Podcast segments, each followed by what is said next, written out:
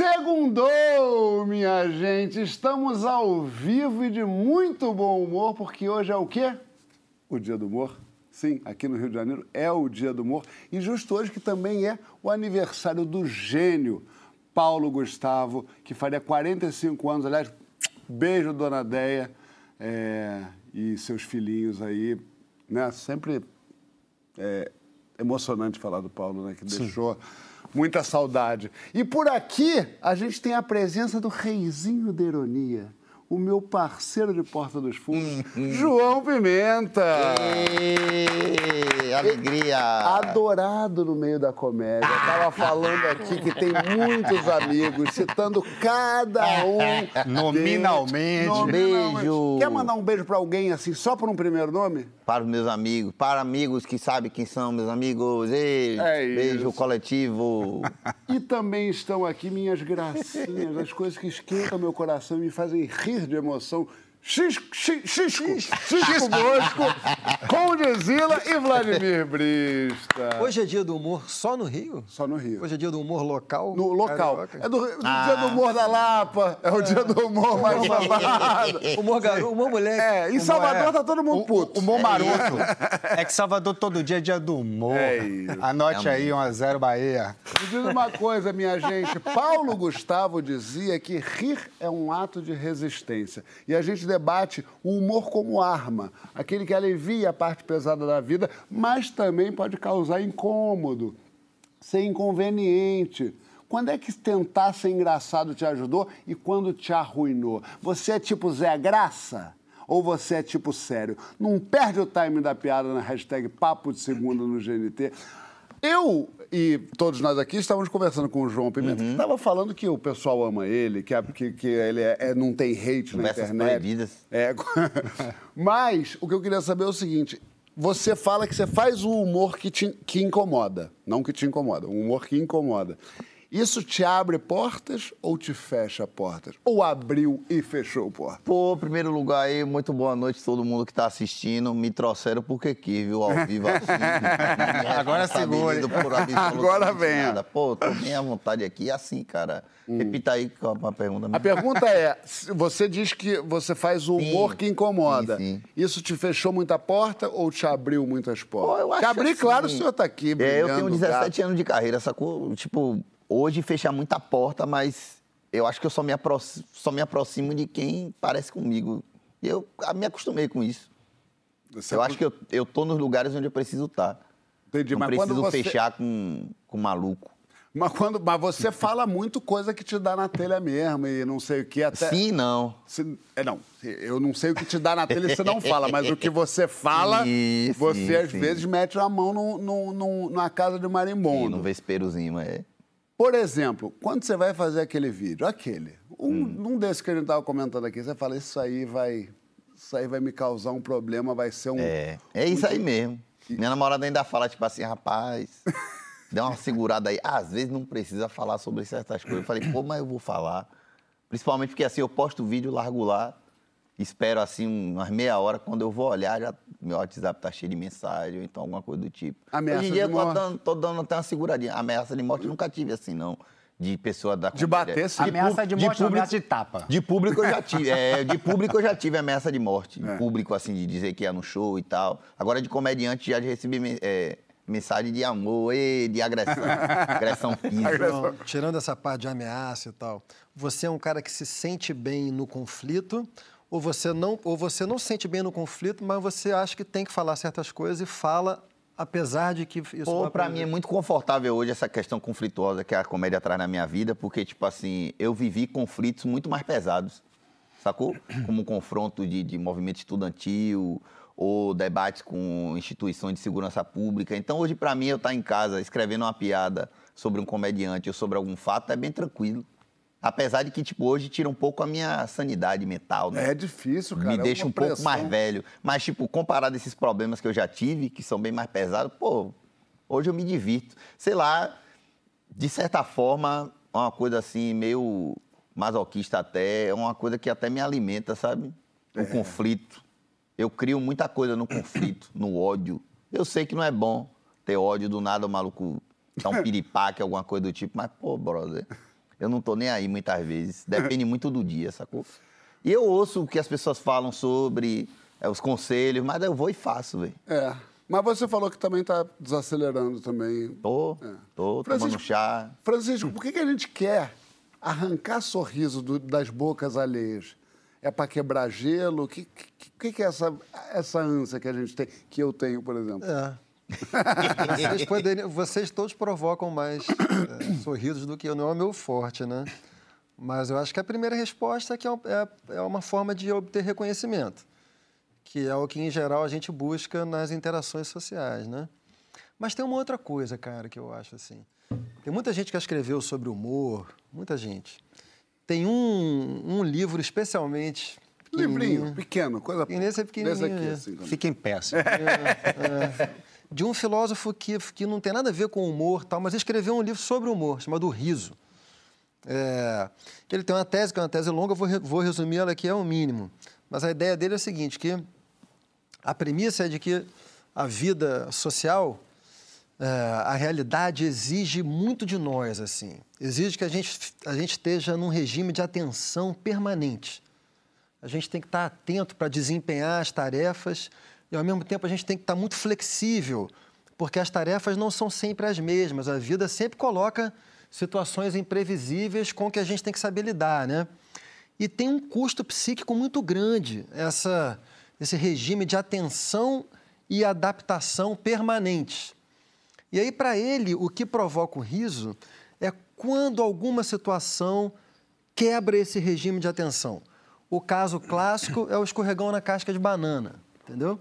Então, o sujeito não viu a casca de banana, escorregou, e aí ele não teve a flexibilidade, não teve a atenção, e ao quebrar isso, ele permite que a gente também escape psiquicamente desse regime de atenção permanente. Então, a- uma outra resposta, né, por que, que a gente quer fazer rir, é porque o riso, o humor, ele nos irmana nesse relaxamento, nesse, nessa saída de um regime de atenção permanente. Dito isso, é, primeiro que o livro dele é bem maior, eu resumi aqui em um parágrafo, né? Segundo que isso é um pouco um modelo ideal, assim, de humor é, como escape da atenção. O que, evidentemente, não é todo humor, né? O humor do João aqui, por exemplo, eu entendo, por exemplo, como um humor que é baseado em é, tem uma coisa que ele tem muitas referências à cultura contemporânea, né? É, mas ele, em geral, faz crítica social. Eu brinquei aqui na chamada com o Calvo do Campari, que é, o, é o- talvez o personagem preferido dele e o meu. Ele é desse tamanho. Então, assim.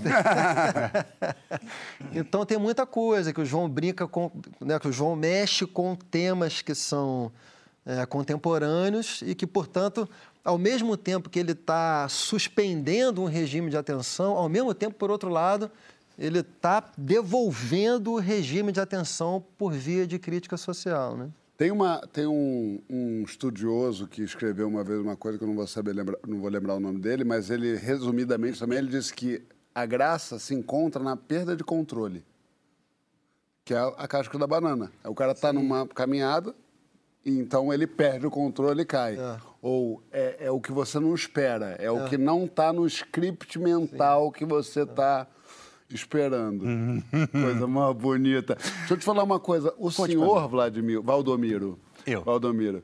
é, você é um cara bem humorado, um homem que usa desse seu charme, savoir-faire, carisma para é pra, é, ganhar Conta, gracejos, para fazer com que todos fiquem apaixonados por você. Quero saber, usou isso na conquista com sua, com sua parceira?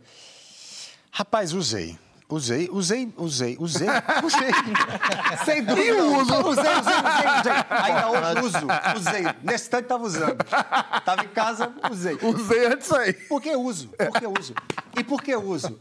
Porque eu aprendi a usar humor na minha infância para lidar isso. A gente tem que chegar de alguma forma. A gente criança ali vai... A gente vai moldando essa, a nossa persona e a gente é muito tímido na adolescência. Então, às vezes você quer botar uma máscara de dureza, às vezes você quer ser um engraçado. Isso. Tem alguns arquétipos que a gente se, se reconhece. E o meu foi diretamente humor. De uma forma assim, uma relação quase de droga, que eu diria assim. Mas é engraçado porque nasceu bonito. Isso é coisa mais de quem nasce Me nasce avisaram bonito. tarde. da vida, eu falou, essa para, rapaz. também. Fica sério que você emplaca até um, uma- uma- um comercial de cerveja. É, João? É. Mas é o seguinte, é como se fosse droga, porque dizem que a questão do, do- do vício da droga é quando a pessoa, ela parece que está sempre tentando buscar a sensação, a experiência que teve no primeiro contato com a droga, né? E eu tenho exatamente a sensação de que eu busco a risada dos meus irmãos. Eu tenho dois irmãos mais velhos, Maurício e eu lembro pequenininho, eles mais velhos, eles inteligentes, eles, sabe, mais velhos que eu, com tudo que, que isso, todo encantamento que isso traz. E eles, de repente, riam de mim. E aquilo era um superpoder que eu tinha de um menino que, de, de resto, não fazia mais nada. Não sabia, não sabia cozinhar também quanto eles. Surfava, mas não também Pior do que pior do que eles. eles. estudava pior do que ambos, eu tinha uma série de, de, de- de deméritos comparados com ele, mas de repente eles riam de mim e aquilo foi um negócio encantador, assim. E eu acho que eu me agarrei um pouco a isso e falei assim, pô, esse é o meu.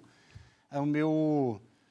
É um pouco essa, essa É o jeito que eu vou É, fazer. exato. E isso, pra isso vem trilhar. pra vida. Então, claro, com a Adriana em casa, os filhos, o Vicente, que é meu menor, todo mundo é bem humorado em casa, todo mundo.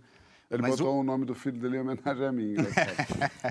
Isso nunca foi dito, agora eu tô falando ao É, não, vivo. eu gosto de contar aqui rápido. É que tem uma história engraçada que é o seguinte, o Vicente, ele pequenininho na escola, ele fazia muita piada, brincava o tempo inteiro. Um dia a, a diretora, a professora chamou, a Adriana foi, em casa, foi na escola pegar, e a professora falou assim, olha só, é que, é que o Vicente é o seguinte, ele, ele faz muita piada, ele tá o tempo inteiro brincando. Aí ela falou assim, você sabe de quem ele é filho?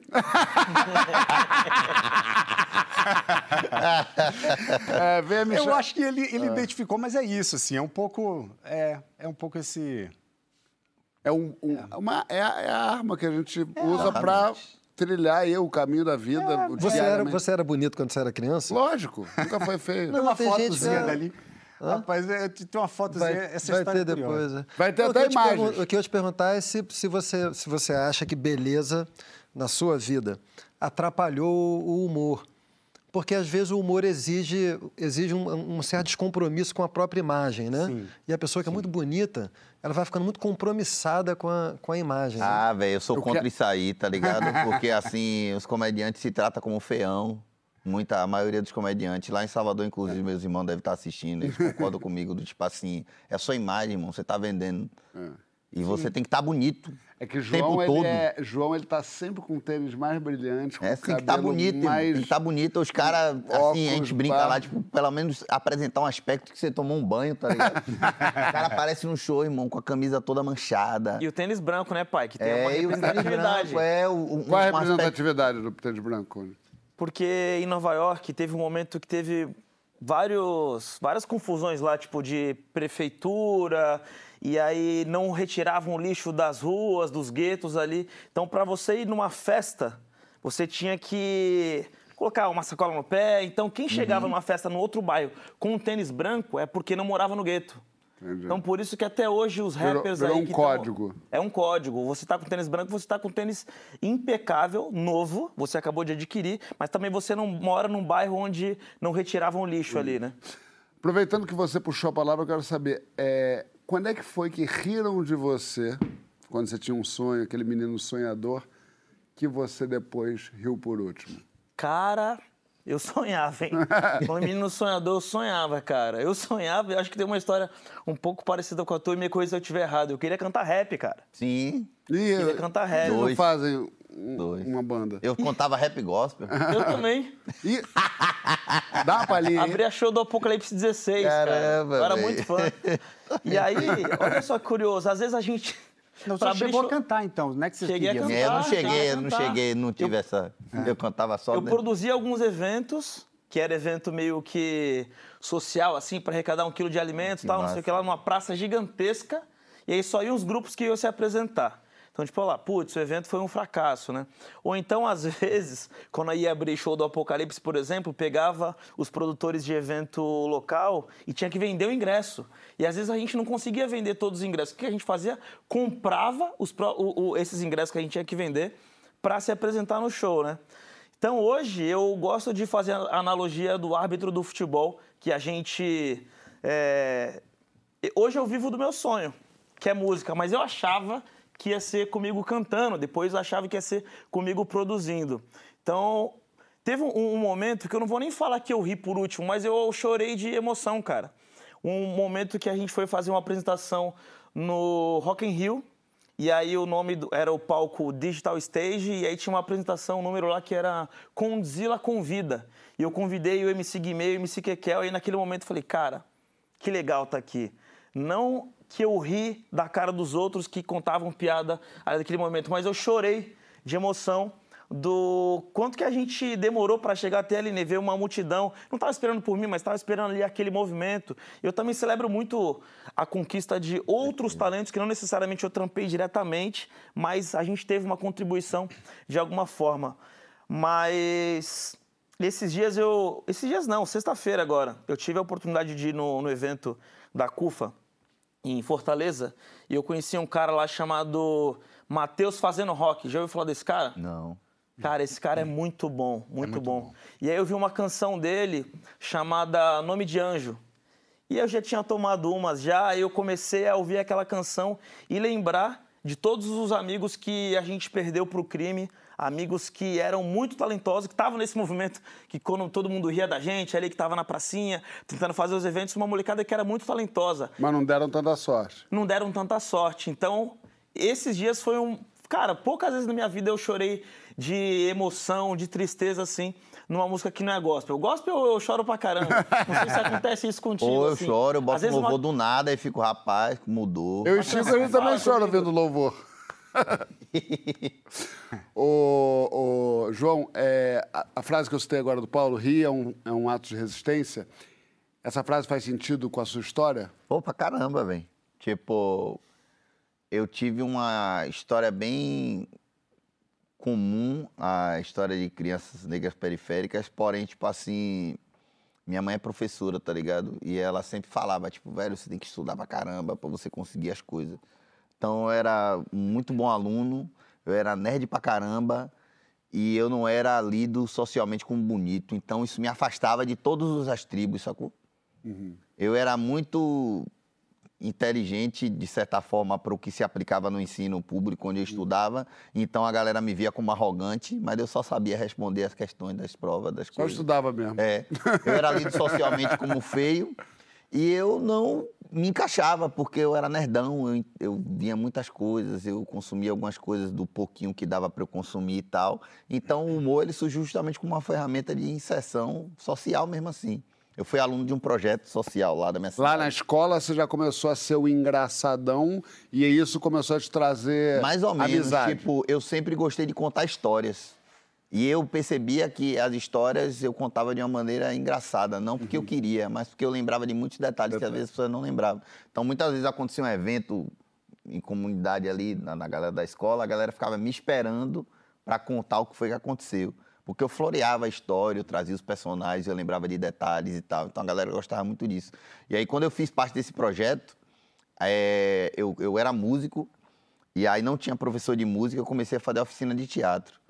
E aí na oficina de teatro eu comecei a desenvolver essa veia humorística mais forte. Comecei a escrever coisa de E comédia. você tinha quantos anos? Tinha 16.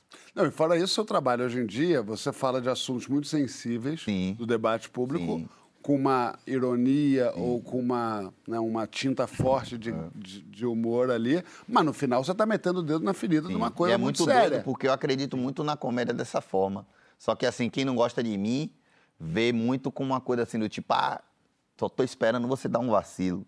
Vacilo eu cometo, muitos vacilos. Eu não sou um cara, né, ninguém é, é bizarramente perfeito. Mas, tipo assim, eu tenho muito um, um filtro, sacou? De entender onde que estão alguns problemas e de que eu posso usar minha comédia para acessar aquilo ali.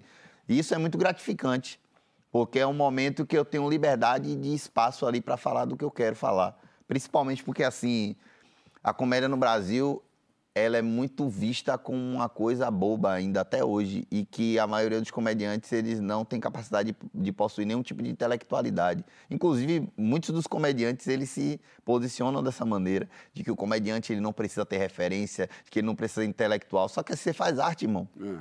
E aí você não Não, consome... mas tem você- muito comediante que não faz é, arte. você, não consome, você não consome um livro, você não ouve um álbum de uma música, você não destrincha um filme. Não precisa ser nada rebuscado. Você consumir coisas, você ter referência, sacou? Hum. E quando eu falo referência, não é só de você conhecer o nome, nem nada do tipo. É conhecer verdades, conhecer histórias. O cara não procura.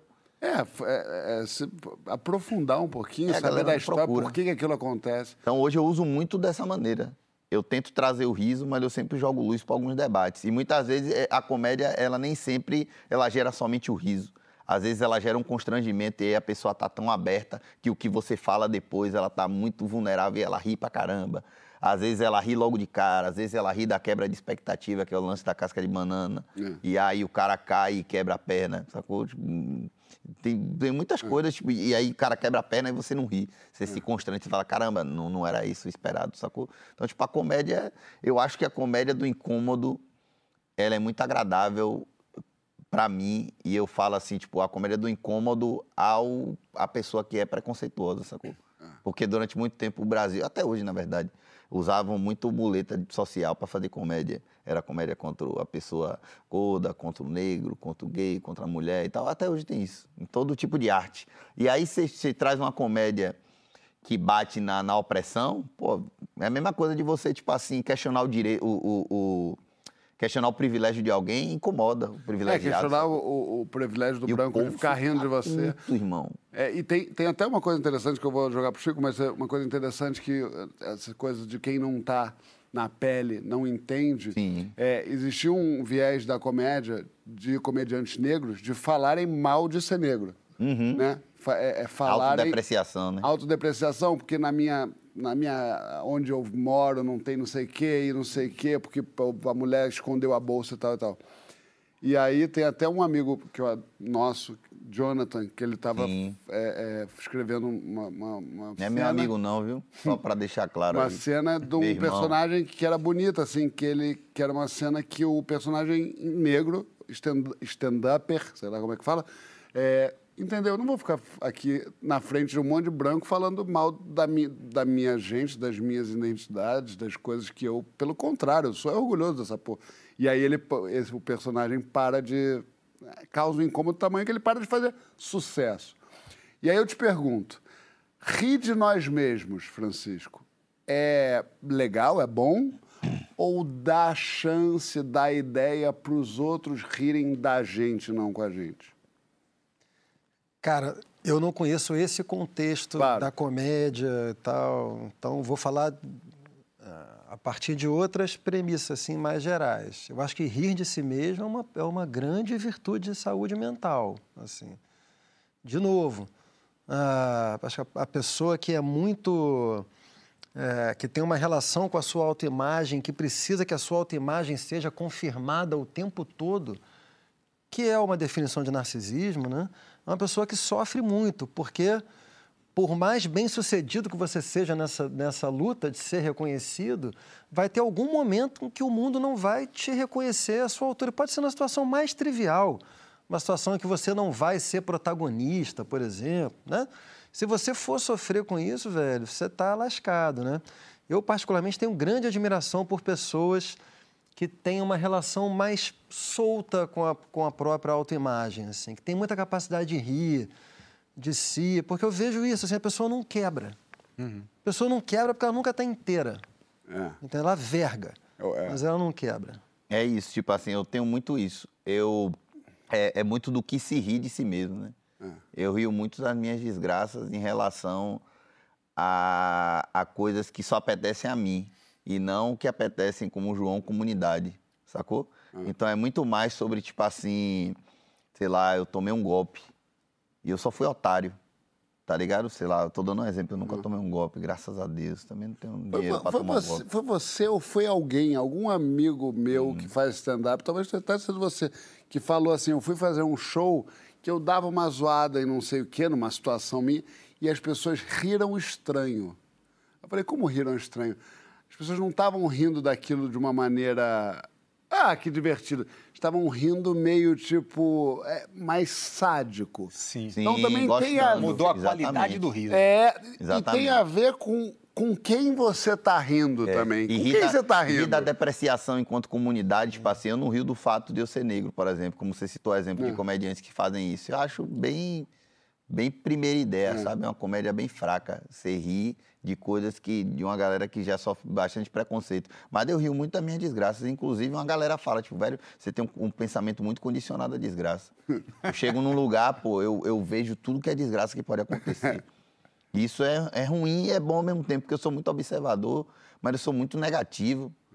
Não, mas uma coisa é você rir, mas uma coisa é você rir de uma coisa que acontece na sua vida que eventualmente não dá Exato. certo. Outra coisa é você rir da estrutura social do racismo que é Exatamente. empregada pela Exatamente. sociedade do dia a dia. Ô, Vlad, é, personagem engraçado é menos valorizado? Você acha? Você que é esse, esse clown, esse dramático, esse Cara, rapaz de... é, é menos valorizado. E- e- Essa é uma discussão interessante, né? Porque, inclusive, e- e uma coisa é certa: é, pessoas que fazem humor, personagens cômicos em filmes, não- não são premiados. É. Tanto é que o Pochá foi lá e mandou o prêmio de humor, né? fez muito bem.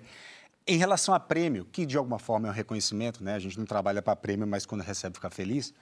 É, certamente você não tem o mesmo reconhecimento, né? Inclusive nos Estados Unidos, que eles são os reis de fazer prêmio, né? Tem prêmio de tudo, rapaz, que você imaginar. E, não, você tem humor, você tem uma cara, tem um- uma, um- uma hora você tem um, um prêmio de humor dentro do, do, do Emmy, dentro do Globo de Ouro, etc. E você tem categoria de humor ali para dizer assim, tem isso aqui. Aí quando chega no Oscar, não tem mais não. Não, exatamente. Então, assim, não é tão reconhecido se você pensar prêmio, etc. E raramente um filme de comédia ganha melhor, Melhor filme. filme. Né? E sempre se espera que um artista cômico ele não tenha versatilidade em nenhum outro tipo de Exato, talento né, na área. Isso, até que pega um momento, o cara faz humor, humor, o tipo... Tem até o Jim outro Carrey, nome. Jim Carrey, Tem até é. Jim outro nome. humor, humor. Aí uma hora ele fez um que... Ah, agora, Aí, agora sim. É, tipo, caramba, não estava esperando por isso. E é uma equação difícil juntar com algum projeto, algum tipo de arte também que seja popular, né? Se for popular ainda, acho que ia dar um- uma É. pitadinha de dificuldade ainda mais. Perfeito. Eu ia, eu ia falar exatamente isso. Que como você, ah, só que o humor ele tem um, ele, ele é de fácil assimilação, ele se comunica muito mais rápido, né? As pessoas, inclusive se for no teatro, as pessoas começam a rir, isso contamina de um jeito incrível. E isso é popular, isso por si só, assim, é- é- acaba sendo popular. E, e dessa forma também sofre preconceito das pessoas que, né, que acham que popular, o fato de que, né, tem gente que tem aversão ao fato de que aquilo al- tem um grande alcance. Popular eu não posso gostar. Ah, não, muita gente gosta. Isso aí Doideira deve, isso, é, né? isso daí tem uma Eu comunica- gostava antes de ser popular. É. Ah, tem isso. as pessoas- Tocou na rádio, não escuto mais. Eu, eu que descobri essa banda, eu que descobri esse cara, mas agora, tipo. É. entendeu? Agora, comediante no Brasil faz um dinheiro bom. Faz nada. Faz o dinheiro bom. Faz dinheiro bom. Então, se a gente pensar também que reconhecimento na nossa sociedade capitalista é dinheiro, tá cheio de. de, de... Vá para os Estados Unidos de novo, para não falar aqui do negócio, dos net worth, do, do net worth do- dos caras lá. O, pega, compara o, o Brad Pitt, que não faz humor, e com o. o Mexila, não, o outro que é o Adam Sandler. Ah.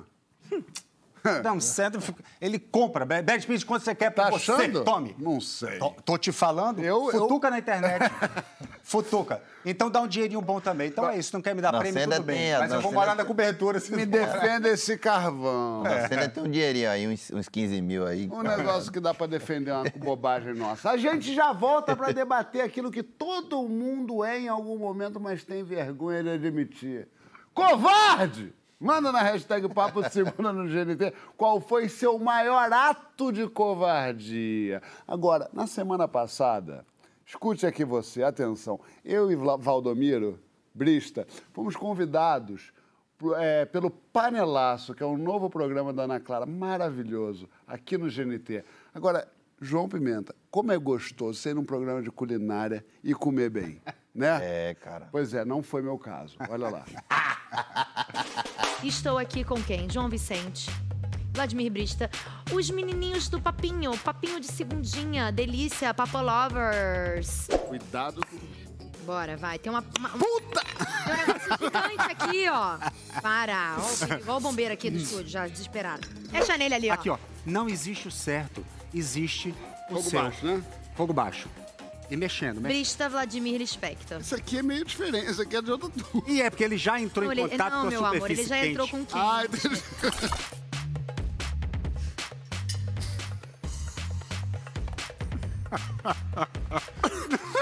Calma. calma. Ai, meus filhos. Bom é uma palavra forte. Gente, tá bom. Mas é que tá só Não. creme de leite. Não, Não, tá bom. não ficou bom. Bom não tá. Não Quando tá eu bom. passei a receita em casa, quando eu passei os ingredientes de casa, eu falei assim, já sei que vou fracassar. E quando eu entrei, eu disse o quê? Vou, Vou fracassar. E, e você mentiu? Não, Cara. Você prometeu e não cumpriu? fracassei. Gente, tá lindo. Não tem tá lindo, gosto tá lindo. de absolutamente nada. Eu senti que tava faltando alguma coisa. A gente voltou picantes com o João Pimenta, o homem que mais cai na comédia brasileira. Semana passada foi a estreia do Vlad como elenco aqui do Papo. Daí num videozinho de boas-vindas que gravaram os amigos dele, Adriana, Vladimir Brist, Vladimir Brist não, é, é, é, Wagner Moura, Lázaro Ramos. Lázaro Ramos deu a entender que ele é um arregão, calma. Vocês sabiam que Vladimir Brista fugiu enquanto Lázaro Ramos apanhava de um cabra na rua? Que mentira, velho. Pois bem, covarde ou prudente, arregão ou cauteloso, a gente debate a coragem de assumir as nossas covardias. Me dê a palavra, Henrique. Calma, vou dar toda a força. Nessas vésperas de Halloween, de Dia das Bruxas, o que a gente, o, o que que te dá medo na vida? O que te faz tremer na base? Fala com a gente na hashtag Papo de Segunda no GNT. É, é... Vladimir. Eu. Correr da briga, você acha que é covardia ou é prudência? Como é que foi? Eu quero ouvir da tua boca.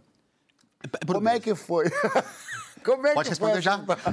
a sua versão dos fatos de deixar, quero deixar claro, deixar o melhor amigo apanhar na rua sozinho e correr. Caramba, velho. Eu tô com dificuldade até de, de por onde eu vou começar, mas porque eu tô sentindo que o bloco tá curto para tudo que eu vou falar. Mas é o seguinte, deixa eu explicar Lázaro Ramos. Que Lázaro tem essa mania de contar essa história e ela é meio, não é assim. Vou tentar ser breve. Não tô conseguindo, mas vou. Não, conta Estamos em São. Paulo. Estamos em São Paulo. A gente tava fazendo a máquina, a peça. E, e a gente queria tomar um banho de piscina num domingo, etc e tal. Fomos caminhando até o... A gente estava em cartaz no Sesc e a gente queria ir no outro Sesc que tinha uma piscina, eu e ele. Chegamos lá, o Sesc estava fechado. A gente voltou triste, caminhando até o metrô. E no que a gente vem caminhando aqui, já meio borocochô, ambos, vem um doido de lá. Aí o doido veio resmungando, sozinho, andando no meio da rua. Vendo um Babá. Aí Lazinho, ouça, e me diga quem é frouxo. Lazinho virou pra mim e falou assim: Vlad, vamos atravessar a rua. Certo? Você já pode emitir algum julgamento sobre a. Aí eu falei, que é isso? Eu, eu lido com doido. Desde Itacaré, que eu fugia de Pranchili, Pranchili era um doido de Itacaré. Você é pequeno, tem doido. E a quer gente falava, e a gente falava e corria dele. Porque Pranchili era querido, se ele usava aquela coisa de ovo, de, de, de, de queijo na cabeça. E ele era muito querido, mas ele corria atrás das crianças. As crianças gritavam o nome, e o nome era, era para correr. Então, eu, comigo, eu falei, eu já conheço o doido. Aí eu falei, imagina, eu só passar quietinho aqui, tipo, Lazinho, vem na minha. A gente foi andando. No que foi andando, o doido realmente ele foi agressivo. Avançou. E ele deu um ombrado. Fez o Lazinho, trabalho quando- dele, né, o doido. Lazinho conta que ele deu um soco, ele não deu soco, ele deu uma ombrada em Lazinho e jogou ele contra o muro chapiscado. E quando ele bateu, eu peguei e falei assim: corre, Lazinho. Sendo que na hora que eu falei isso, eu já tinha corrido também. Eu não falei corre, corre e corri. Eu corri e falei corre. Você deu o Por alguns depois, motivos. irmão. mas por alguns motivos. O primeiro deles é assim: foi um ato de, de, de, de coragem minha não deixar. Ou- não deixar que, a, que. Porque seria um ato de. Eu, eu seria é, covarde de bater num doido, uma pessoa com um problema. Ah, entendi. Entendeu? O doido que tava batendo em seu O amigo. doido, eu falei, cara, eu não posso fazer isso. A pessoa não está em sã consciência. Claro. É um, pro- um problema sério, inclusive, a questão da, da- da Claro. saúde mental. Eu não podia bater nele. Também lembrei, em Itacaré, que meu irmão mais velho que me ensinava as coisas me disse: doido, ele não cansa nunca, ele é mais forte que a gente. Ele não... ele, a gente, criança, ele me contou que ele podia sair andando doido e podia ele atravessar uma cidade para outra, que ele não tem a mesma noção. E eu fiquei achando que o doido então era mais forte. As duas coisas, eu falei: não posso bater um doido, que ele nem sabe a agressividade que ele está tendo. Honestamente. Claro. E a outra coisa foi: vai que ele é mais forte que a gente. Corre. Não posso Lá- bater no doido, não posso apanhar do doido. E não posso apanhar de doido. Corri e Lazinho correu atrás. E o doido meio que não veio. Só que na hora que eu virei a, a curva, bateu uma certa. Meus brilhos estavam feridos ali, porque eu realmente corri do doido. e aí o que é que eu fiz? Eu tentei pegar Aquele negócio que o povo chama de gelo baiano, né? Não sei. Caramba! Lá na Bahia chamam de gelo. Eu tentei pegar. É lá é só gelo mesmo. Eu tentei levantar um negócio, aquilo não é, não é leve, não. Só que é na não, hora eu irmão. pensei assim, eu vou dar uma Você é de o cara que não queria bater no cara. E eu, na hora, eu falei assim: se ele vier atrás, aí eu vou ter que reagir. E claro que eu não consegui tirar o negócio do chão. Tinha uma senhora que estava varrendo assim a rua, ela viu o meio, não sei o quê, e ela disse assim: Ei, ele não. Ele não faz nada, não. Ele tá aqui direto, faz nada, não. Aí Lazinho disse que eu briguei com ele. Mentira com a senhora. Lazinho, você vê que eu tô nervoso com essa história. Lazinho virou e fez assim: ele não, não, é- não bate, não? Olha o que ele me fez. Aí começou a mostrar: olha o que ele me fez. Tipo, puto com a mulher também. Ele tava varrendo. Mas eu, eu, eu, eu não fui valente. Não, claro que não. Eu não fui valente. Você, não, você, fato é. você foi corajoso de não ter partido para cima da pessoa que não podia responder pelos seus atos e você foi uma pessoa de extrema generosidade de, de ter feito isso e ainda disse para o seu amigo correr. Exatamente. E esse momento me pegou muito. Esse Porque eu momento- era brigão a vida inteira, João. E aí teve um momento na minha adolescência que eu parei de brigar. Aqui, eu tenho três pontos aqui ó, de briga, que eu apanhei, senão não estava cortado. Mas eu, eu era brigão, brigão, brigão, brigão, brigão. Até que, eu vou contar essa história bem rápido, até que na quinta série eu entro na escola, primeiro dia de aula, eu falei, o que é que eu vou fazer? Eu disse, vou brigar, né? Não sei, eu não, eu não provocar a briga, mas de repente eu estava no meio da confusão. E eu comecei a brigar com um, garoto e eu, eu, eu ganhei a briga, digamos assim, para não dizer que eu bati no garoto. E de repente veio o irmão dele, ele tinha um irmão gêmeo. Veio o irmão dele e bateu em mim. Ele me bateu e bateu. E aí, quando eu tava no show humilhado, primeiro dia de aula, eu tava no show ali humilhado, eu falei, não vou levantar, não tá nem doendo, mas eu vou deixar todo mundo na hora do recreio e vou dar. Aí encostou um rapaz, que era, e veio a ser meu amigo, falou assim: sabe o que é? É que quando você bate nele, o, quando você bate num gêmeo, o outro sente. Aí eu pensei naquela vinheta, né? De aquela vinheta só, eu falei assim: todos neste salão estão mais burros por ouvir isso. eu nunca mais briguei. Eu falei assim: meu Deus, o mundo da briga é muito imbecil. Eu vou me tornar um. um- Eu gosto muito dessa história demais, não é a primeira vez que eu ouvi, mas eu gosto. Essa história com o Lazinho, né? Eu gosto muito, eu gosto muito do estado que ela te leva. Ele te leva num lugar muito. Lazinho é frouxo. Vou contar a última coisa. Lazinho tava no carro em Salvador Caramba, com Wagner. Eu vou contar, acabou o bloco. Se aborreceu. Tava Wagner e Lazinho no carro. Aí Wagner dirigindo. Aí parou no carro, parou ali num- numa rua assim, aí veio um carro atrás e bateu assim, meio de leve, assim, foi parando, tum, deu uma encostada provocativa. Aí Wagner, que, que é, é mais valente do que Lazinho, é fato, isso é amigo, a gente pode falar, desceu do carro. Desceu e falou, pô, que isso, meu irmão? Aí desceram dois rapazes, dois playboys assim, e desceu, qual é? Aí Wagner viu e aí fez assim, Lazinho dentro do carro e falou assim, Lazinho, sai... Me ajuda aqui com essa, com essa discussão aqui. Tô no meio do negócio aqui. Ô, Lázaro, chega aí. Aí Lazinho tava assim, não tirou nem o cinto. O Lazinho só fez assim, ó. Vaguinho, deixa disso, Vaguinho. Deixa, deixa quieto. Entra aí, vou chamar. o- Aí Wagner pegou, entrou no carro e foi embora. Com o carro amassado. Não tem o que fazer, né, meu irmão? Situação Lazinho é que é frouxo. Ele, ele é de Onde você tava? No candomblé. Onde você estava? Em que momento? Desse Nesse carro? momento. Não, esse eu não tava, não. Isso eu Ah, sei tá. que Wagner é chateado com essa história. Entreguei os amigos. Ai, que delícia, graças a Deus.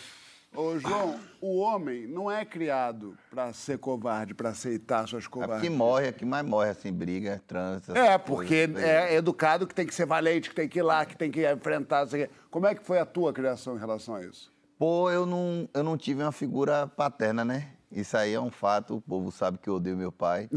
né? E, tipo, eu não tive. Então, minha mãe, ela, ela criou e meu irmão de uma forma, tipo, bem de boa em relação a essas coisas, sabe? Então, Mas eu ela vi- dizia, meu filho, bota o galho dentro, viu que não, tá Não, dando é, pra eu, você. vivi, eu, vivia, eu vivi minha vida muito covarde assim. É? Inclusive, um dos meus maiores atos de covardia foi durante uma histeria coletiva. Eu, tinha, eu, tava, eu era criança, estávamos assistindo O Exorcista. E eu não, tá, não, está, não era para eu estar assistindo aquele filme, né? E minha casa estava cheia, eu cheguei da escola, a casa, a casa estava cheia, já tava, eu estudava tarde, estava dando a noite, e eu fiquei olhando o filme do sofá, assim. E teve uma hora que todo mundo ali estava tão comovido com o filme, tão, tão aterrorizado, que eu comecei a ver as facas da cozinha se mexendo. E eu não fui lá olhar. E foi um ato bem covarde, mas, tipo, não fui. que Se o Satanás estivesse lá, Tu não encontrar com ele. Talvez não estaríamos aqui hoje, sacou? E eu tenho essa coisa dessa espiritualidade assim, tipo, e todo mundo viu. E depois de um tempo eu percebi que, tipo assim, quando eu virei adulto e tudo mais, vendo algumas coisas, tipo, possa ser que tenha sido um momento de histeria coletiva Será mesmo. que pode? Ou a faca mexeu. Eu, eu, eu, tenho... Eu acho que A a janela estava aberta? É, a casa da Era minha um mãe, ela, de a casa histeria, da minha mãe, não- ela tinha umas coisas estranhas, assim, quando, em, em alguns momentos, e, pô, eu tinha um medo danado. quando eu tava, na época mesmo da, da, da viagem, meu Deus do céu. a viagem à novela? É, eu, eu, eu, eu comecei a rever a novela agora. Mas no, perdeu medo. No Google Play, pra tentar entender o porquê que eu tinha medo da novela. Tá com E eu- medo tudo de novo. mais ou menos, eu tinha medo do mascarado, velho. E o povo ficava Pô, botando quem não tinha pilha. medo do mascarado, cara? O povo ficava botando pilha. pô, e, e eu tive um trauma muito sério, que quando, no episódio que ele tirou a máscara, que é perto do final da novela, eu tava tomando um mingau. Eu lembro disso. É uma das primeiras lembranças. Pode rir, moça. Tem umas moças ali atrás rindo. É, eu tava tomando um mingau de chocolate. Na minha paz, eu tinha, sei lá, uns 4 anos de idade. Eu lembro disso. Todas as- Eu lembro a roupa, eu lembro minha fralda, eu lembro a fralda que eu ficava na mão. E foi muito aterrorizante. E meu irmão me botou pra ver. E tem um negócio que vai acontecer hoje na novela, que você quiser vai ver. E aí? Rapaz, quando ele tirou a máscara, eu fiquei aterrorizado. Eu não conseguia até minha. Isso é um ato de covardia também, e eu confesso aqui publicamente que eu nunca falei isso em lugar nenhum. Eu não conseguia verbalizar o nome Adonai, que é o nome real do mascarado, sozinho em casa, até meus quase 30 anos de idade. Se falar três Porque vezes, eu achava, aparece, eu velho. achava que ele ia aparecer, sério mesmo, velho. Eu tinha um terror, irmão, de ir na cozinha da minha casa por causa de Adonai. Eu- porque assim, a cozinha da minha casa era uma porta enorme que ficava fechada. Porque né, a gente vivia num lugar lá que tinha muito problema com esgoto, então dava muita barata, rato, essas coisas. E tipo, a gente fechava muito todas as portas da casa, né? Somente da cozinha. E aí toda vez que a gente ia no banheiro, que era depois da cozinha, eu tinha que abrir essa porta. Eu sonhava com abrindo essa porta e a Adonai estava atrás. Eu sonhava que eu abria a porta e um diabo ia me pegar. E eu fiquei aterrorizado, irmão, até no começo da minha vida adulta. E eu comecei a assistir e perdi essa. Não, não sonhei mais. Não, não perdi. E é perdi. tudo isso no Globoplay. Você pode assistir também a viagem. Conde, você que também é um fã da viagem, você se permite ter medo ou você se obriga a ser um cara corajoso? Cara, depende do tema. É, Acho que pra vida eu me sinto na obrigação de tomar frente ali da coragem e tentar liderar e trazer as oportunidades ali para a família, tentar trazer ali o bem-estar para a família. Agora você tocou em vários pontos de espiritualidade aí. Então eu tava pensando em, em- sobre a vida, pô, a gente tem que ir para cima, é, olhando como referência a minha mãe, olhando como referência a minha avó, muitas questões que eu tinha com a minha mãe, depois eu fui entender o quanto que ela foi valente, corajosa e estava fazendo um monte de coisa que eu não concordava naquele período, mas era para o bem-estar dos filhos. E eu fui entender isso apenas alguns anos depois, e eu tenho um pouco de medo disso. Assim, eu acho que eu já falei sobre medo aqui algumas vezes. Eu tenho medo só de uma coisa, de não dar tempo. De não dar tempo de resolver as coisas, né? E eu acho que minha mãe não teve tempo de resolver. Minha mãe morreu de aneurisma e eu acredito que tenha sido emocional, porque ela passou por uma porrada de dificuldade ali, não deu tempo dela cuidar da saúde mental, da saúde emocional dela. Então, olhando quanto que minha mãe foi muito valente, corajosa para resolver um monte de coisa, de certa forma eu ac- acabei herdando isso dela por acompanhar de perto ali, né? Mas eu fico tentando equilibrar as quatro saúdes do ser humano, né? É, emocional, físico, mental e espiritual. Agora entrando no espiritual. Eu não brinco, Pô, eu não. era medroso, hein, cara? Não brinco, não. Eu era não, eu sou ainda. Eu lembro que teve uma passagem que o, meus primos tudo da igreja também, todo mundo assembleiando ali. Aí o meu primo contou uma vez que um amigo dele estava rezando para pedir para Deus para ver anjo. E aí ele começou a ver vários anjos, mas não apenas anjos de luz. Começou a ver também anjos das trevas. Cara, quando eu, sou- eu soube dessa história, eu falei, eu não quero ver nada. Comecei a orar, Deus, não quero ver nada, não quero ver nada. Você falou do filme que você estava vendo. Uma vez eu vi um filme de, de terror, e é isso eu tenho que confessar que meu irmão é muito mais corajoso do que eu. A gente estava assistindo toda a molecada o, o, o filme no- na nossa casa e tinha que trancar a porta. Falei, eu vou dormir com a porta aberta, meu amigo. Deixa aí, deixa o ladrão entrar, tá tudo bem. E meu irmão foi lá e trancou a porta e saiu correndo numa carreira danada. Mas meu irmão sempre teve muito mais coragem do que eu. Nesse ponto aí, sem chance. Ô, Chico, eu vou te fazer duas perguntas numa Por só. mim não faria nenhuma. Não, Não faz tem mais sim. história de, de Não, vazio, eu, eu não. também queria. Não, essa- é- esse mundo, a máquina, é- é- é- esse universo, a máquina coisa. e esses bichos soltos em Salvador deve render muita coisa. Eu- eu- a gente vai cavocar. intervalo a gente conversa. É, Porchat, você vê que ele não vê, ele não vai aí porque é por má vontade, né? Tô gastando as História histórias tem. todas aqui, né? Eu quero saber por que que valorizam tanto essa coisa da coragem. E quero saber também é, é, é, se você admitir a covardia, não há nobreza nisso? E eu não sei o que eu faço agora. Fala, vai. Então. É, Não tem que Elmas, contar uma história tua posso na contar a Bahia? história, tem as histórias. Posso contar a história. Conta então. História de covardia. Quer contar? Tem, Conta. tem história de covardia. Tem uma. é, eu, na Europa, eu, eu sou considerado árabe, né? Porque eu sou descendente de libaneses. Então, o meu pai, por exemplo, é a cara do Yasser Arafat. meu pai é uma mistura de Arafat com Bel de esclete com banana, né? É, né? meu pai não. Bom, isso é o João Bosco. O João Bosco, Ele está é. desrespeitando Meu pai aqui. não entrava em Paris, cara, na época da, da, da primeira intifada, era um troço assim. E eu, em alguns lugares da Europa, assim, sou realmente árabe, né? França, eu sou árabe. É, o único lugar que eu fui valorizado como árabe na Europa foi uma vez eu estava na Andaluzia. E a Andaluzia tem uma comunidade árabe muito forte, porque teve o período mouro, tipo, oito séculos de período mouro. Uma vez eu entrei num restaurante árabe em Granada, juro para você, o gerente do restaurante me saudou assim, Assalamu alaikum. E aí eu fui. Mais uma vez eu estava em Berlim e saí de um bar em Berlim, tipo, sei lá, meia-noite, madrugada e tal. Aí fui andando pro lugar que eu estava, assim, pro, pro, pro hotel, sei lá. Tava eu e um amigo meu. E a gente no meio da rua tinha ninguém na rua, aquela coisa de Berlim bem industrial, assim. Aí, velho, lá uns 100 metros a ponta, uns três. é, como é o nome daquele? Skinheads. Skinhead, velho. Quebrando, quebrando o carro, dando porrada, gritando. E eu tava com um lenço palestino. assim. E aí os caras vindo na mesma calçada, né? Aí eu falei, vamos atravessar. e o o meu amigo que estava comigo, Digão, um, um abraço pro Digão. O Digão é forte, é lutador. O Digão não, não vacilou, virou para mim e falou assim: tu pega o mais magrinho. e eu, cara, eu fiquei chocado com aquela frase. Uma fora dessa. E só o que eu fiz foi tirar o lenço. E rezar baixinho. E rezar. E os caras pegando. E falar, eu quero ver um anjo de luz. Olha aqui. Vânia Nina. Vou ler é, tweets, elogiando a nossa própria O que pessoa. é tweets? Tweets. Vânia Nina. chocolate. Vânia Nina tá dizendo assim: tá bem ubrista nesse elenco, hein? Tá ornando com os meninos veternos, que deve ser veteranos.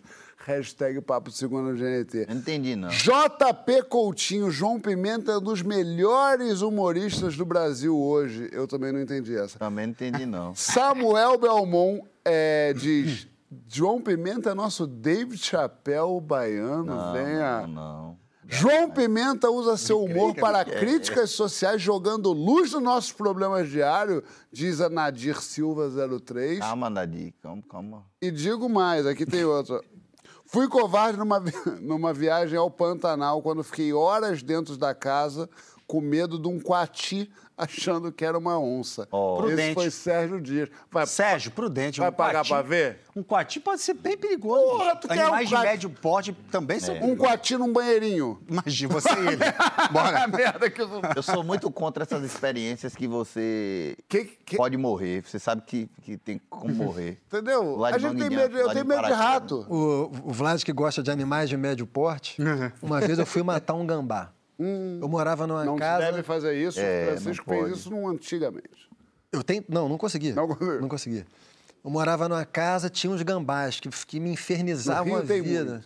No Rio tem muito. Tem muito, eles ficam no assoalho, fazem barulho pra cá. Briga de gambá. Xixi. Xixi, fede. Fede muito. E briga de gambá, velho, é uma das coisas mais barulhentas. Um troço assim, um troço metálico, sinistro. E tinha briga toda madrugada, eu acordava. Um dia eu acordei. Eu vou matar esse filho da puta, como eu- diria seu Jorge. Fui na cozinha, peguei um facão desse tamanho. Ai, não consegue, não. O Saí, bicho é, o bicho é velho. astuto, ágil. Saí com o facão, o bicho correu. Ele correu, ele subiu numa árvore, mas a árvore ela fazia assim e ele paralisou. Ele paralisou, eu cheguei perto com o facão. Agora, na hora que o bicho olhou no meu olho, um bicho de médio porte, que te olha no olho. Se você não for criado em fazenda, não tiver matado um porco, que não foi no meu caso, não, eu deixei o facão. Não. Entendi. Você desculpa, seu gambá. Desculpa. Na volta tem nossos micos de infância. Conta na hashtag Papo Segundo GNT qual foi a sua maior travessura, pataquada, ataque de sinceridade. Sabe aqueles que o seu pai e sua mãe querem fingir que nunca te conheceram? Pois é, é isso aí.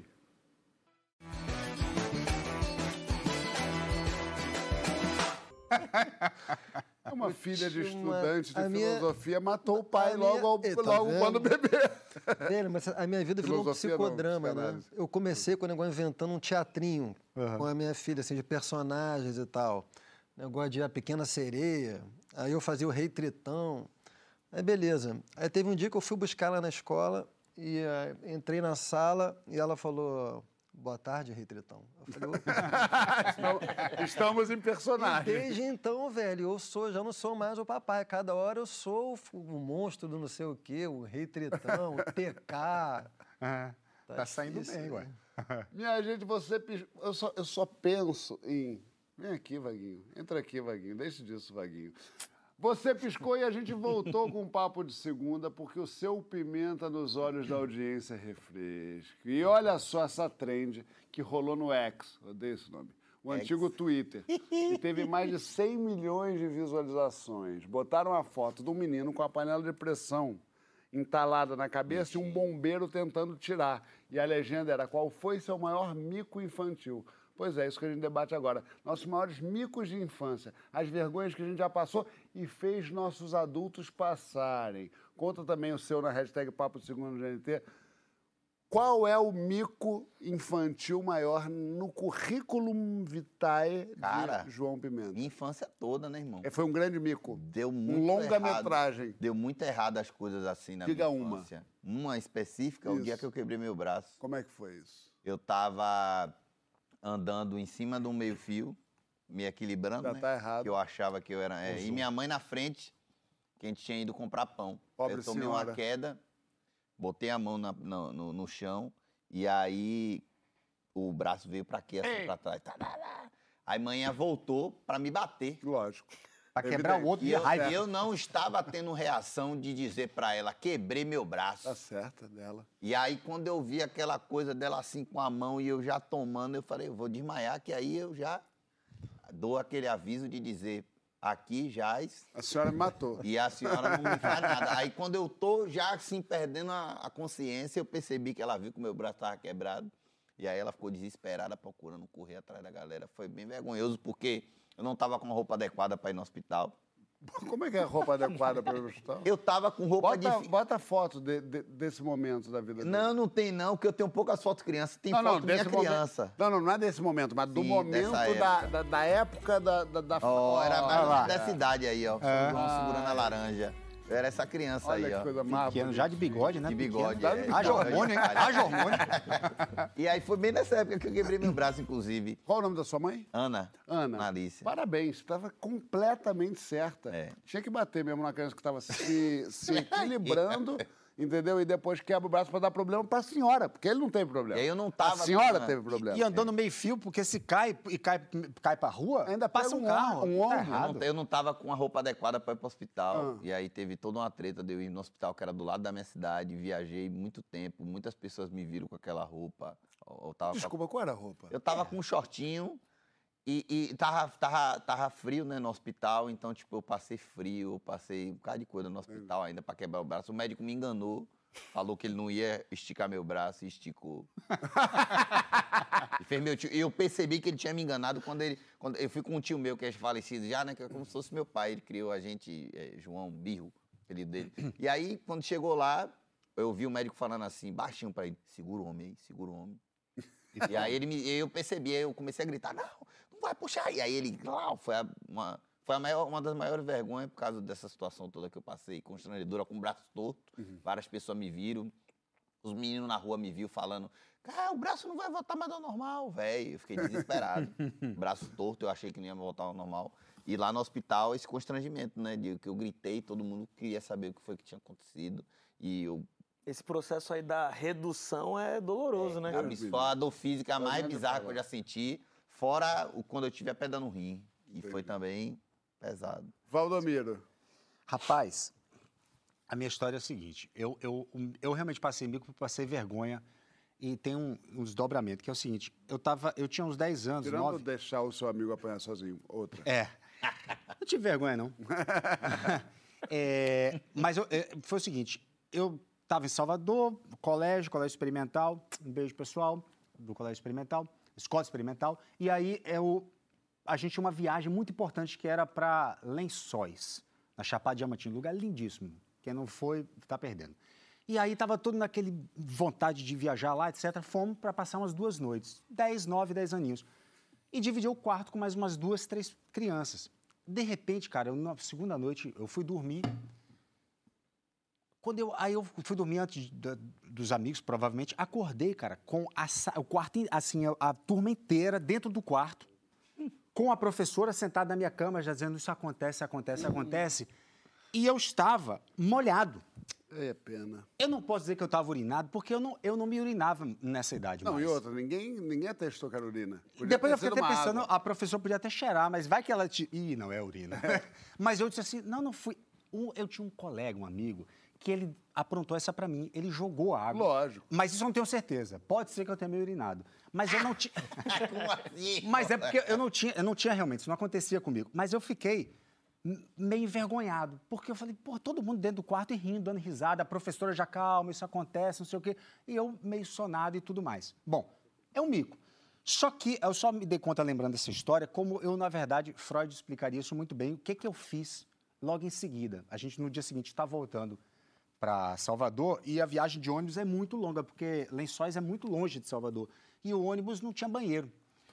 Bom, esse é um detalhe que vocês vão entender. E aí, dado momento, tá todo mundo cantando na frente do ônibus, aqueles meninos todos cantando e ofendendo, aquelas músicas que ofendem motorista, todo mundo.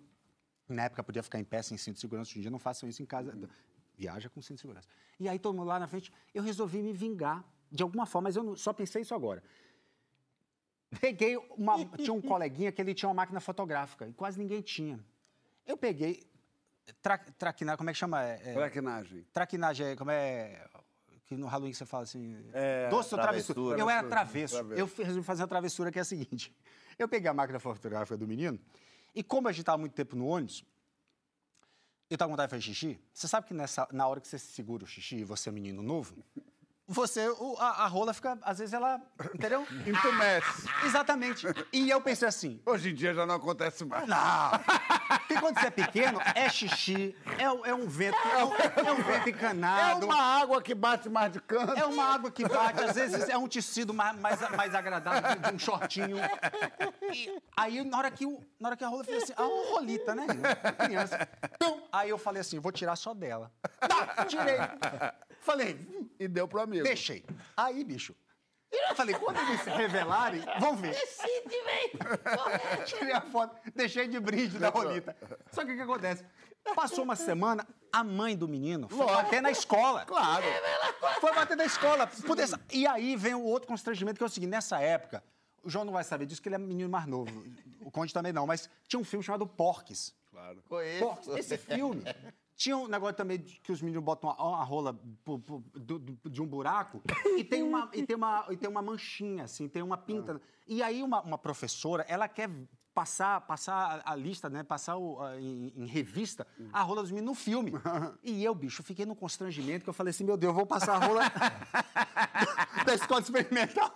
E eu comecei a procurar para ver se eu tinha algum Uma elemento, pinta. uma pinta, alguma coisa. Eu passei, cara, tipo, uns três, quatro dias, assim, Com medo de apavorado ter a CPI do peru. achando que, que a mãe do menino ia obrigar todo mundo a botar o- o- a rola de fora e ir atrás do negócio. Um mico. Francisco, é, é cacifa. A minha história também envolve incontinência, mas não é, dessa vez do esfíncter. Ih, Eu era nessa idade aí tem foto mais ou menos nessa. Como homem lá, é Tinha uns óbvio. nove anos de idade. Fui numa festinha, num play de um amigo. Aí, ó, eu de ah, que fofo. Tem zoom? É isso aí. fui numa festinha no play de um amigo e, e, e me caguei. Não tem outro jeito de falar. Me caguei. E eu tava com uma bermuda. Mas por que? Um riso forte? Não sei, nunca, Tossiu? nunca aconteceu. Nunca tive. Não sei o que aconteceu. Mas me caguei. Eu tava com uma bermuda de veludo preta e nunca esqueço disso, Sorte velho. tua. que Fui no banheiro, preta. fui, procurei um banheiro, tinha um banheiro no play, naturalmente, fui no banheiro rezando para ter um chuveiro, não tinha. Fiz o melhor que pude numa pia, Ah, em posições de yoga, mas não deu para, enfim, para Não foi pra- suficiente. não foi suficiente, né? Saí muito cagado, ah, não, não aparentemente cagado. Eu consegui lim... Sei, mas, com mau cheiro, provavelmente. muito mau Opa. cheiro. Opa. E era muita criança na festa. E a, e a minha estratégia foi ficar sempre perto do maior grupo possível para o cheiro confundir. Claro. Em todo lugar que eu ia. Todo mundo Caralho, saía, que né? fedor. Não, cara, que, cara, que fedor. Tá? Eu, pô, é que fedor. E eu sempre perto. É. E quando começava a suspeitar, eu já mudava de lado e fui enganando, fui, passei, velho. Daqui a pouco, mas na hora de ir embora, eu tava de carona. Então eu entrei no carro do meu amigo e a mãe do amigo, assim, na hora. E ele não sabia até aquele momento. Ele olhou para mim e eu fiz assim e fez um silêncio sepulcral da Barra da Tijuca até o Jardim Botânico, onde eu morava. Quando eu cheguei no meu prédio, me deu um alívio. Aí eu entrei pela entrada dos fundos para pegar o elevador dos fundos. Quando eu abro a porta do elevador dos fundos, estão todos os meus amigos com Do roupa prédio. de piscina, do prédio, saindo da piscina e pegando o elevador. Aí, aí a minha memória acaba aí. Eu, eu tenho uma coisa, quando a situação é muito traumática, a minha memória bloqueia. A história vai até aí. Quando eu abro a porta do elevador e tá todo mundo. Primeiro eu quero falar com essa mãe que foi péssima, não foi hábil, não foi O legal. filho dela deve ter ela cagado também. É, de repente ela deve ter achado que era. Eu tô com pena é do estofado do carro, porque isso não sai nunca, mais. Eu queria ver a foto do Vlad, que eu não vi. Foto Ah, do tinha uma Vlad fotinha, é pequeno, verdade. Cadê? Obviamente, isso sou eu, meu amigo João, meu Isso, colega. não- isso é pintura, né? Isso é daquela época. Quando... Ah, isso aí é Isso do- aí- Isso aí é preto e branco, isso aí é colorido artificialmente. Qual é você, esquerda ou direita? Eu sou, eu sou o... Mais louro ou mais mais- louro, é. Do lado tá João. Um beijo Já, pra ti, João. já tinha um quadril mais, né? É, Proeminente. exato. Eu, ali, nitidamente eu ia virar um marombeiro, não? Nitidamente.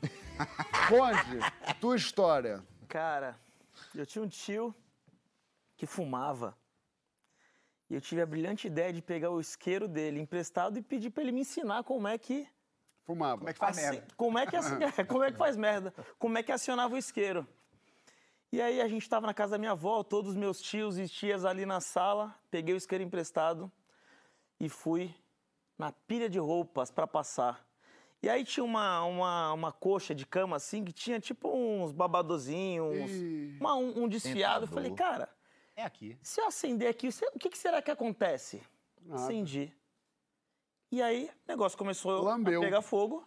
Eu tive uma ideia genial. Falei, ah, tá pegando fogo aqui, tem uma pilha de roupa. Eu vou pegar essas roupas para abafar o fogo. Não, O gostei. raciocínio tá... Tá até bom. aí tá ah.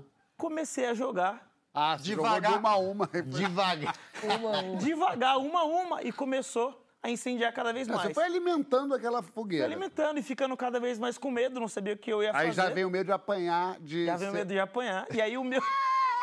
E aí todo mundo sentiu o cheiro de fumaça, de Achei que já tinha fogueira. se confundido com a história do Chico.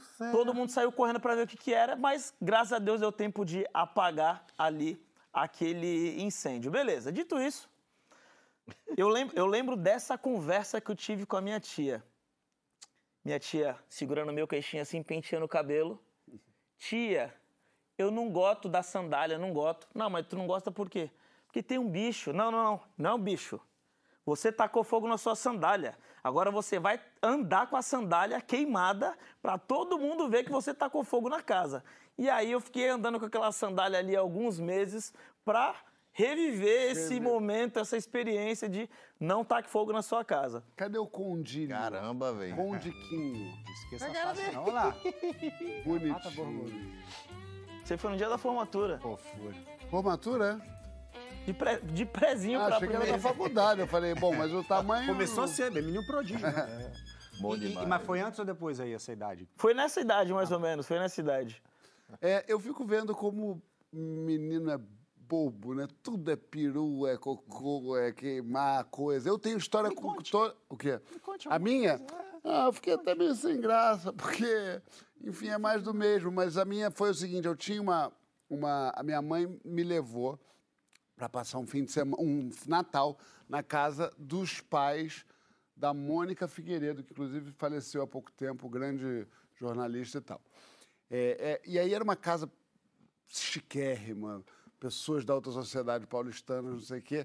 E aí eu fui lá, acho que aquela família muito interessante, fui no dia do, do, do Natal, eu fui no banheiro e por acaso achei uma Playboy, uma Playboy ou uma revista Tinha- masculina com conteúdo. Revistas ótimas. É. E aí eu fui folheando e me, e me pegou pela primeira vez. E eu comecei a ter. Quantos anos Eu não você vou tinha? chamar. Não sei. Eu devia ter uns 18. 18, no máximo 19. Não, sei lá, 7, não sei. E aí eu comecei. Ereção é forte dizer. Mas alguma coisa ali embaixo aconteceu. Uma, um, um, Um cachorrinho- Um acordar. Aquele cachorro que, tipo, E eu me lembro, isso eu me lembro até hoje, de botar a mão assim e falar, gente, tá durinho isso. E, e meio que me desesperar. E corri, botei a calça, corri. E na mesa, e todo mundo, eu falei, mamãe, mamãe, tem um ossinho no meu peru, tem um ossinho no meu peru. e ela falou, não tem ossinho nenhum, meu filho. Eu falei, eu mostro. Ela falou, não faz isso. Você bota essa calça de volta. E assim foi o Natal, infelizmente. Eu peço desculpa a essa família que estava lá peru de Peru de Natal. Natal. Olha lá, ó. Olha lá. Olha lá. Olha lá que bonitinho, ó. Isso aí é a primeira comunhão, pra quem diz que eu sou, eu, eu sou ateu. Olha lá eu, ó. Olha lá. Olha lá, eu, eu Todo, todo comungando. impávido. É muita, é, é muita, é muito ousado, né? É, muito tinha presença. É, isso aí era bom. Minha gente, Não diga isso. te falo Não que é verdade. João Pimenta, acabou. É, cara. Gostou? Gostei, gostei. Voltaria? Com certeza. Tem Sério? muita história de constrangimento pra contar. Amanhã tá assistindo a história do dia que eu fui pular a cama. Bati, eu lembrei da sua história aí, eu bati meu ovo na cama. Seu quem? O, o, o, o ovo. E aí o ovo, O ficou, ovo? ficou inchado. Eu não quis contar a ninguém. Passei um tempão com, com o ovo inchado. E aí eu fui contar à minha mãe quando já tava assim. E tava super inflamado. Fiquei com aquela oquite. E aí criança também. A Hum. E história aí, também que eu fui beijar, fui, fui cheirar um cachorro que tava Calma. Hum. dormindo. O cachorro mordeu minha boca. Lógico, mas você também, eu, eu- eu- na, na verdade, assim, essas histórias eu, eu concordo sempre com, com, Ficar com com o a, vilão. com a boca machucada, o povo achando que, tipo, foi um Que doce, é. que a barata roeu, enfim. Muito bom. Minha gente, é o seguinte, a gente termina hoje, mas já é Halloween, então você bota seu pijaminha de abóbora e não vá dormir, porque agora tem Minha Mãe é uma Peça em homenagem ao Dia do Humor e ao Paulo Gustavo, lá no canal do lado, no Multishow. Então vá lá assistir essa, esse filme que é uma delícia, Minha Mãe é uma Peça e até semana que vem, meus papolindos.